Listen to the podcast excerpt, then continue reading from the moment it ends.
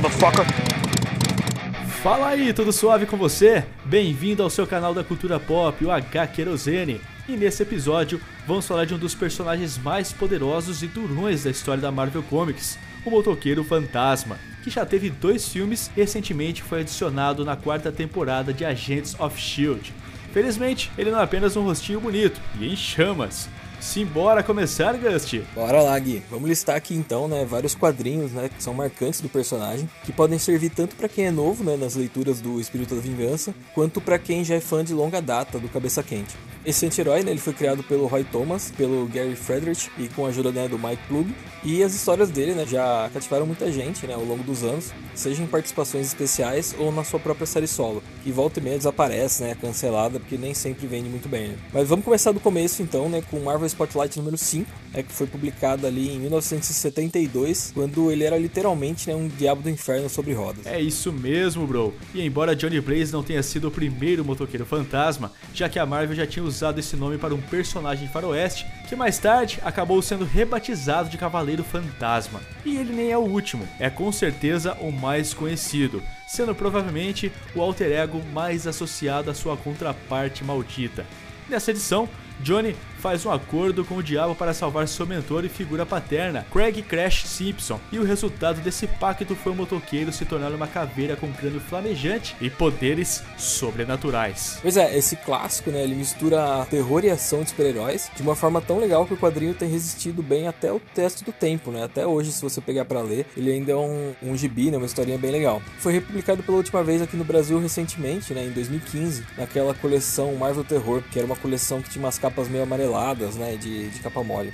A gente tem também outra história, né, que é aquela do Fear Itself, né, que aqui no Brasil foi traduzido como Essência do Medo, que foi um crossover da Marvel, né, publicado em 2011. Nessa saga tem uma mulher chamada Alejandra Jones, que se torna uma motoqueiro fantasma depois que tiram a maldição de Johnny Blaze. Essa liberdade do Blaze acaba tendo um preço, né, e ele tem que se aliar ao Mephisto para salvar a humanidade. E ele acaba libertando Alejandra do tal Adam, que passou a maldição para ela e também a treinando.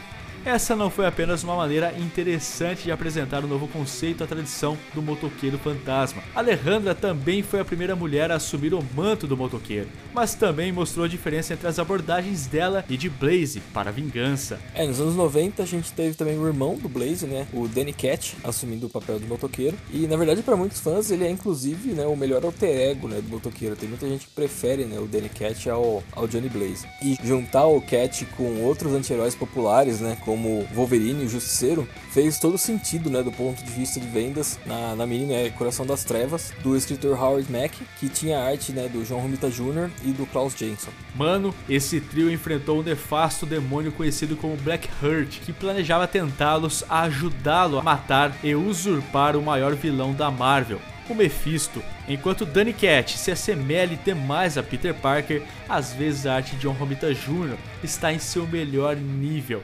especialmente quando se trata do vilão, o Coração Negro. Uma sequência intitulada Dark Design foi publicada em 94, mas o original é sem dúvida muito melhor e um ótimo começo para os novos fãs que desejam um mergulho mais profundo do personagem. Porra, bem que a Panini podia republicar esse aí, viu? Bom, outra história muito importante do Cabeça Quente é Hellbent and Heavenbound, que marca o início né, da fase ali do escritor Jason Aaron no título do Motoqueiro Fantasma. Esse arco mostra o Johnny Blaze procurando o anjo Zadkiel, né, enquanto o Paraíso está ali no meio de uma guerra. E tem também o retorno né, do Danny Cat, e com um enredo né, exagerado que mistura ação sobrenatural com motocicletas. É, esse arco acaba aparecendo aí né, um, um puta filme ali no estilo Greenhouse, que é, que é realmente bem interessante. Só falta o Nicolas Cage, né? Cadê o Nicolas Cage nessa história? Cara, é verdade, bem pensado. Esse não é um típico gibi de super-herói e pode, portanto, ser apreciado por fãs que não estão familiarizados com a cronologia da Marvel ou também do personagem. É um ponto de entrada bem legal para o Ghost Rider, que é ainda mais expandido por Jason Aaron ao longo dessa fase, aclamada pela crítica. Pena que no Brasil só foi publicada uma vez, e dentro de uma revista mensal chamada Universo Marvel.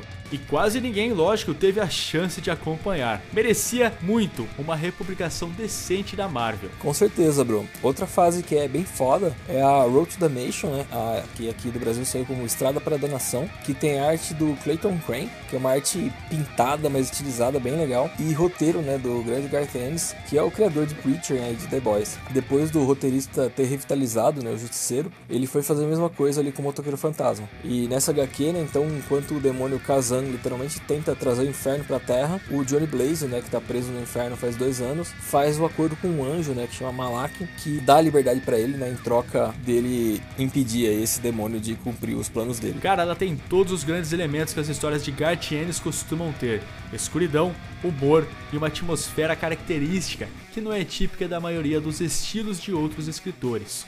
Como personagem, o escritor misturou gêneros de uma forma que ninguém acreditava ser possível. Se essa HQ não está na sua coleção, só digo uma coisa: compre-a!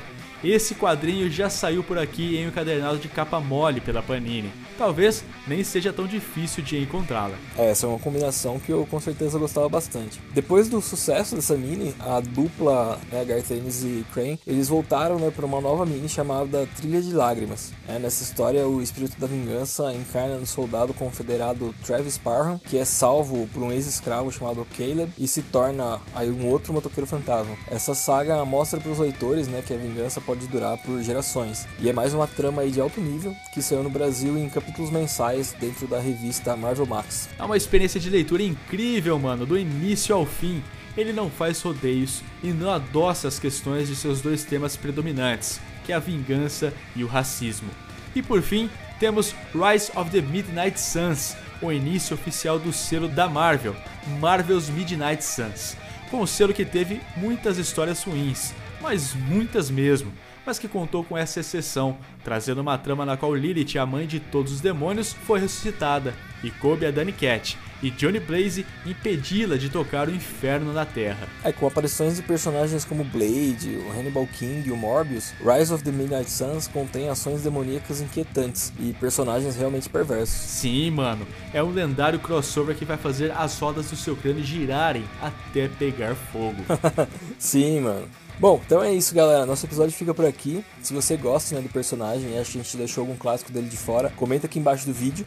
E lembrando sempre né, que a gente está também né, no Instagram e no Facebook, sempre trazendo muita notícia nova né, e recente sobre o mundo nerd. É só buscar ali né, por HQerosene ou conferir os links né, aqui na descrição do vídeo. Até a próxima, galera. Valeu, falou! E não se esqueça de se inscrever no nosso canal e, claro, clicar no sino para receber sempre em primeira mão muitas novidades sobre filmes, séries, quadrinhos e toda a cultura pop. Vamos ficando por aqui, mas voltaremos com mais informações e muitas curiosidades. Abraços!